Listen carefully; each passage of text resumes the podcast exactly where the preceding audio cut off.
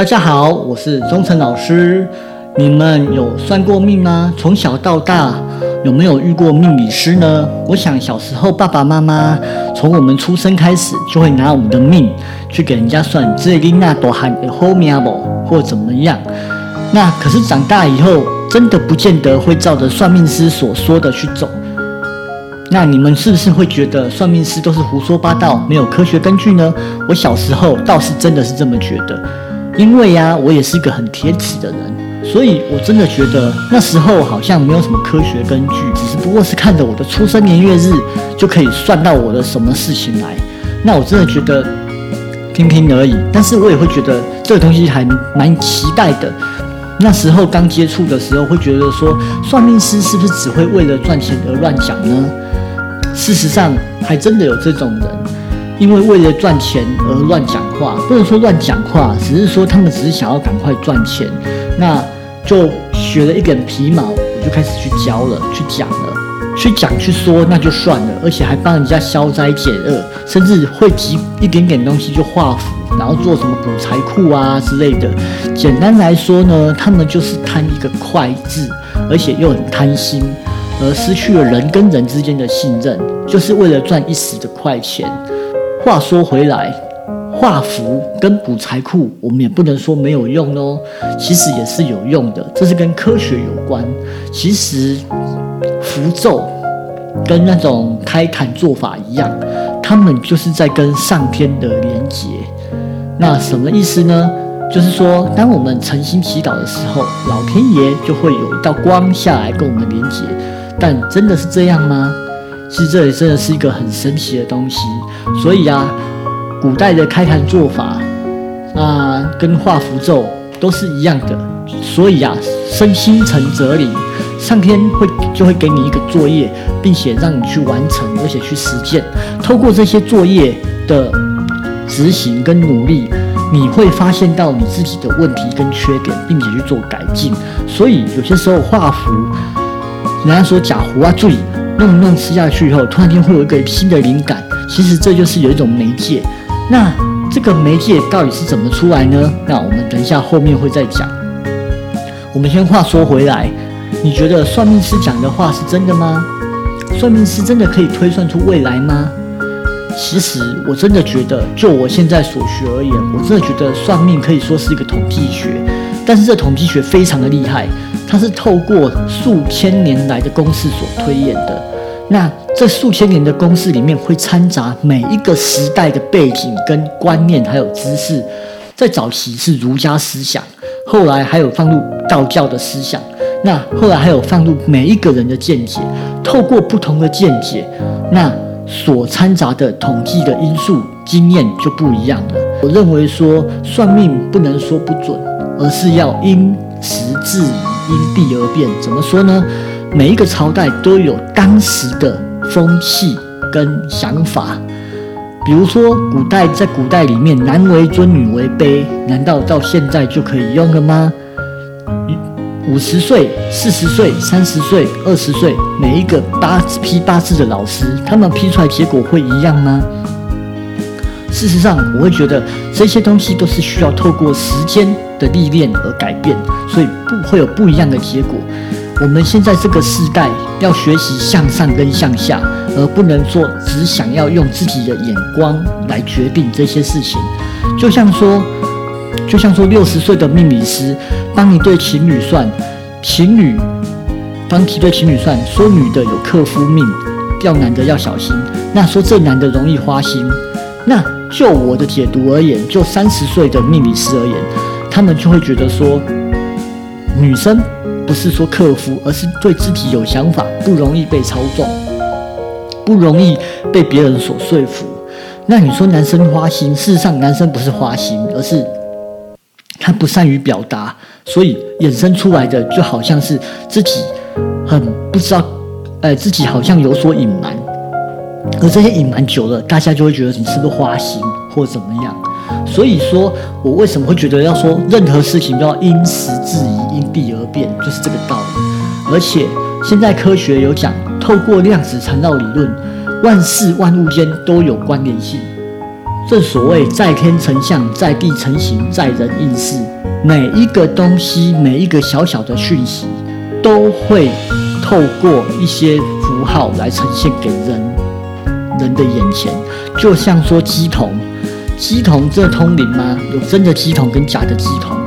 那这是不是真的？我不知道，因为我也不是鸡同，我也不是鸡生，所以我也不知道到底是真的还是假的。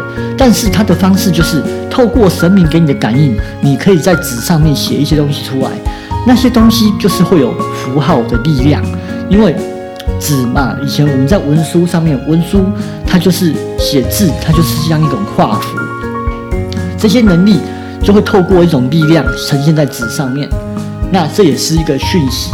因此，我觉得算命师必须要透过这些讯息跟符号来解读出未来性。只不过要解读出这些讯息，必须要有几个条件。第一个，不能主观，因为主观来讲，就会变成这是你自己强加于别人的想法，这就不是一个很好的答案。第二个，要持之以恒的练习，因为每一个符号、每一个讯息都有不同的含义。比如说，一个符号放在结婚里面是离婚，放在事业上面是成长。那所以你到底是要论失败还是论成长？这真的就是需要持之以恒的练习。那综合这两点，只要能够做到保持中立，不受任何人的影响，并且持续练习这些符号，你就可以很快速的去解读这些讯息，并且给予人正确的答案。不过啊。有时候啊，老天爷啊也会给你一个模拟答，哎，会给你一个模棱两可的答案，让你去猜测。我在这周的部落格文章里面有写到说，像我妈那时候想，办想去问一个公庙的师傅说，哎，我到底大学联考会不会考上？就公庙的师傅给了一个很棒的答案，那就是我很聪明，我会反应很快，会解决很多问题，超厉害的啦。对，讲到我自己都心花怒放了。然后他补句，没问题啦，考试 OK 啦，再跳表，另别人表的啦。哎，那我乱高兴了一把。不过我后来想一想，可是他说，因为我很聪明，所以会上。这句话好像怪怪的。我是，反正就听起来就是觉得很怪。后来有到底会不会考上，也不敢给我一个明确的答案，只是说因为我很聪明，所以理论上应该会上。聪明就一定会上吗？嗯。这个很难讲，但是最后结果是我没上，嗯，所以，所以我觉得算命不准。那时候啦，我真的觉得算命这人到底有没有用啊？没有屁用。后来呀，当我自己接触命理的时候，才发现模棱两可的答案真的很难回答。因为啊，我自己也会这样说。我不是有讲到吗？一个学姐来问我会不会考上研究所，我跟她说：“学姐，你很聪明啊，怎样怎样。”可是她考没考上。他没考上台大研究所，他考上加大研究所。聪明就一定会考上台大研究所吗？因为一定有比你更聪明的人吧？对呀。所以为了这件事情，我一直在寻求，到底要怎么论才能精准，那才能找到真正的答案？为什么我无法很明确的回答出会不会考上这种问题？不过就是五十趴的几率吗？会考上跟不会考上，那这么难，为什么？后来啊，我在这几年的研究中啊，发现符号是一件很重要的事情。符号它就是一个形容词，如果出现会上的符号，那么上的几率就会高。为什么会是提高而不是百分之百？因为我们还要考虑到人的因素。这就是我想今天想跟你们讲的，算命师不不会去说的秘密。因为算命，它就是直接断你会不会是会不会上。算命就是拿你的命盘出来看你的运势，吉跟凶，好结束这样。然后你可能会发生什么事情，车关、车祸、发烧、身体不舒服之类等等的，这些就是算命跟你讲的。OK，他不会讨论到任何其他事情。算命师通常看到这些答案以后，他就会跟你讲怎样怎样怎样怎样，但是他很少忽略到每一个人对于问对于答案的接受度会怎么样。有些人在问我会不会复合，不会，好结束。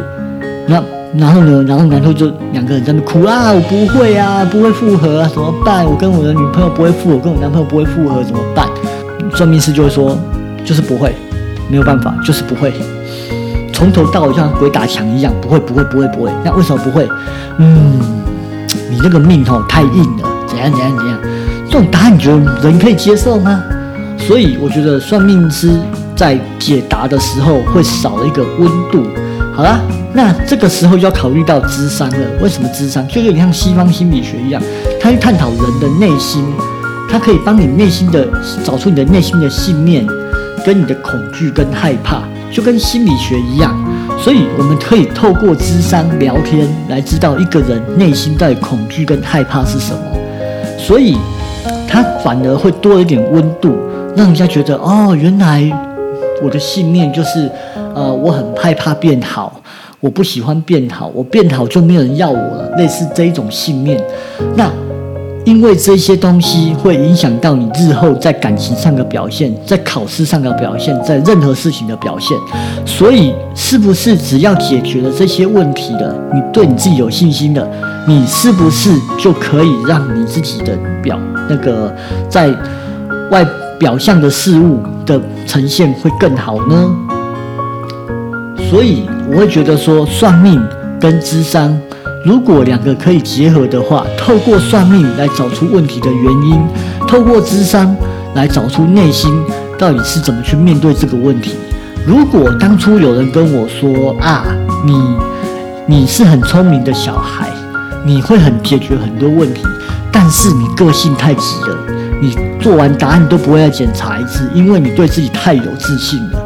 如果有人可以跟我讲这种答案，也许我那时候真的一次就考上，不需要再重，是不是这样？所以我会认为说，算命往往缺少一个温度，而智商可以让人更有同理心。这个部分呢，我最近在顶好名变成住店的时候，我慢慢发觉到这些事情，有些时候并不是给人家答案就结束了。给人家答案之余，还要给人家一个信念跟想法，让他们相信自己可以办得到，可以成功。就算不行，我透过努力，可以从二十分提升到五十分、六十分，至少在及格边缘。那么命运是不是就可以做一个改变了呢？但是算命师不会跟你说这一些，因为他追求快、很准，这也是我在当初追求的事情。所以啊，我们回到源头哦，就是当发现一个人在问你，比如说考，比如说考试会不会上的时候，如果不会上，透过智商来找到真正的答案的话，那是不是可以更客观的来解决这个问题呢？就像刚刚讲的，把问题理清楚，发现的自己的真相是怎么样，而不再瞎子摸象，那是不是会让你的人生过得更顺畅呢？因此。